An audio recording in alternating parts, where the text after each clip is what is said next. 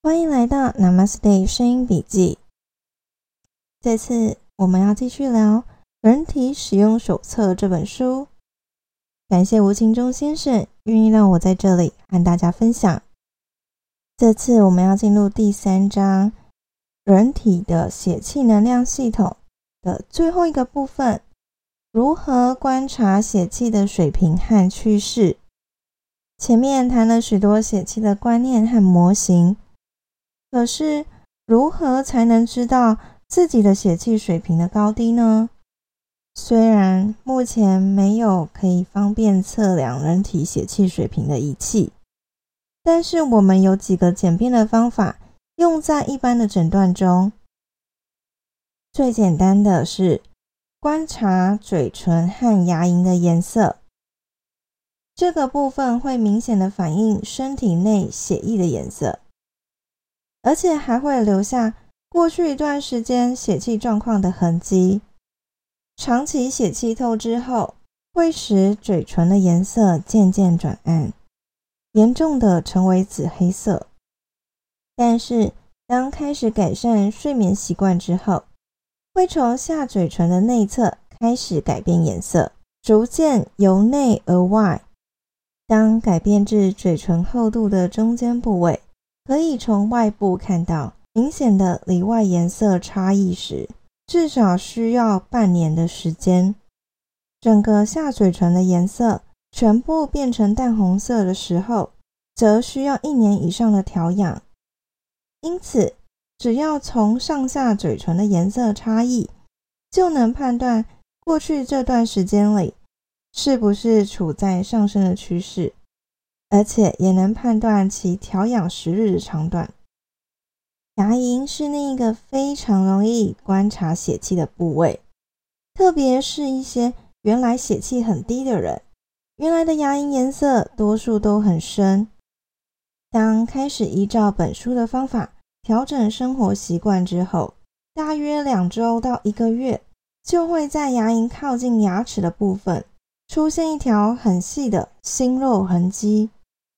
这部分的颜色接近粉红色，但原来的深色形成强烈的对比。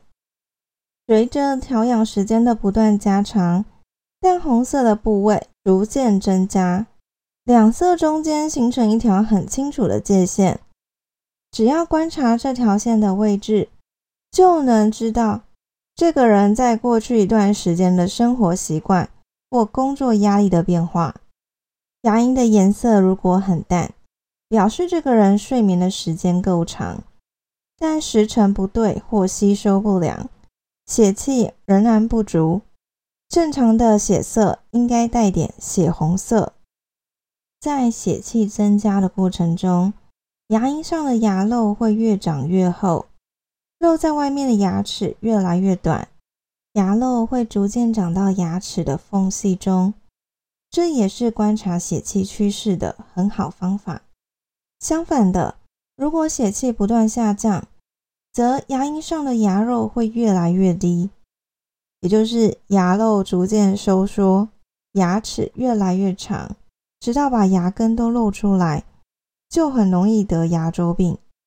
所以说牙周病是血气下降的结果，去除牙周病的方法也很简单。只要依照本书的方法调养一段时间，让牙肉长厚一点就行了。不过提醒牙周病的朋友，在开始调养的初期，应该先找牙医把牙根上的结石去除，否则牙肉开始往上长之后，会将结石包在牙肉中，日后很容易发炎。清除包在牙肉中的结石很麻烦，需要将牙肉用手术割开才能清除。所以记得调养前先去洗牙，把牙结石去除，之后可以养成用牙线清洁牙齿的习惯，好让牙肉与牙齿之间不会有堆积东西。手掌的颜色和肤质也是观察血气的重要讯息。如果脸色红润，但是掌心也很红，则是肝气上冲造成的红。这种红润不能代表这个人原来的血气。如果卸除了肝气，可能脸上的红润就完全退光了。标准的手掌颜色应该掌心白、指尖红，这样的手掌表示这个人目前肝气不盛，脸上的红润就是真正的健康色。刚开始调养时，手上的颜色会不断的变化，每个人变化的方式都不完全一样，必须要视他起步时的状况而定。另外，手掌摸起来非常软的人，是血气很低、血中蛋白很少的人，已经有一部分的肌肉被转化为糖用掉了。当开始调养三四个月，血中蛋白质增加后，本来正常的血糖也会跟着升高。如果到医院检查时，就会出现糖尿病的症状。这时不用紧张，只要依照本书中糖尿病章节中的方法继续调养，两三年内会自然痊愈。不好意思啊，糖尿病的章节是第八章的倒数第二个小节。一都，我只能尽量尽量的尽量能够看能不能快点把这本书录完上架，让大家可以听。手掌非常厚而且粗的人，血气必定很低，以至于手掌中堆积了许多垃圾，表面上的皮肤也久未换新，显然组织的再生能力也很弱。手背上的血管也是一个重要信息，血气很低的人，血液总量必定也不足，血管不明显。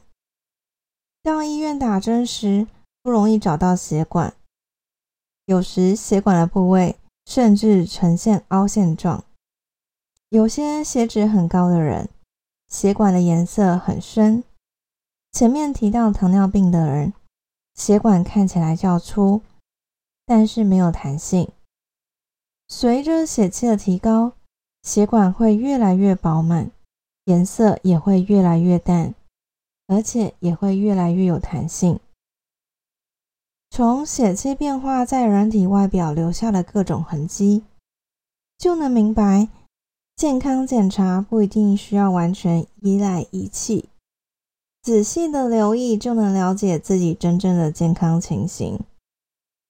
除了这些迹象之外，在身上还可以找出许多其他的症状，例如。白头发的人胆功能必定不好，血气也不会好。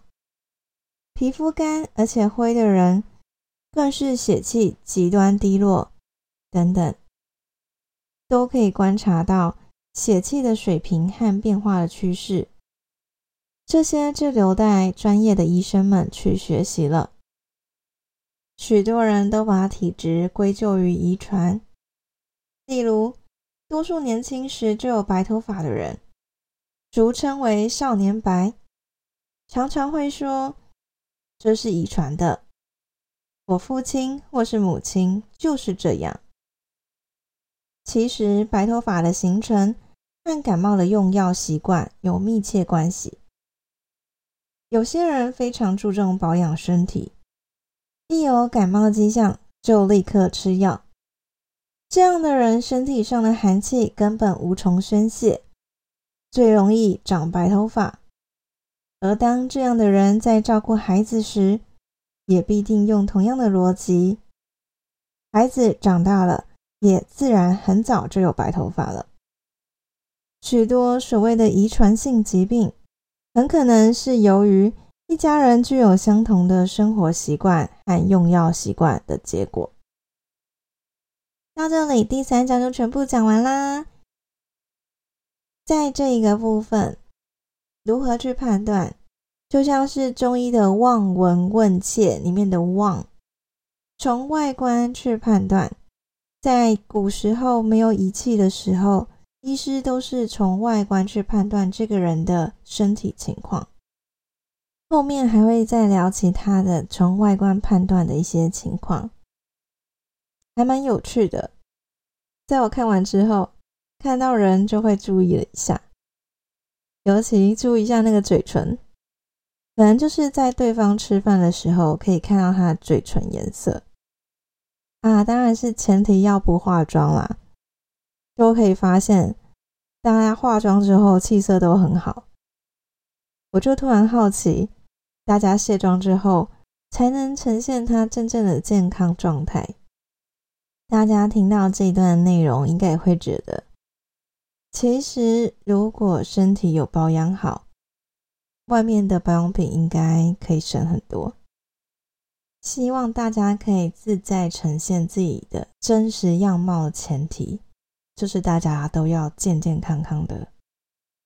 这样在呈现自己自然样貌的时候，会更加有自信。判断完血气水平，更重要的是好好的调养自己的血气水平。前面已经有讲，唯一的一个最重要的方法是什么了，所以大家努力早睡早起吧，一起加油！这一次的分享就到这里，感谢您的聆听，祝福你有。愉快、美好又健康的一天，Namaste，拜拜。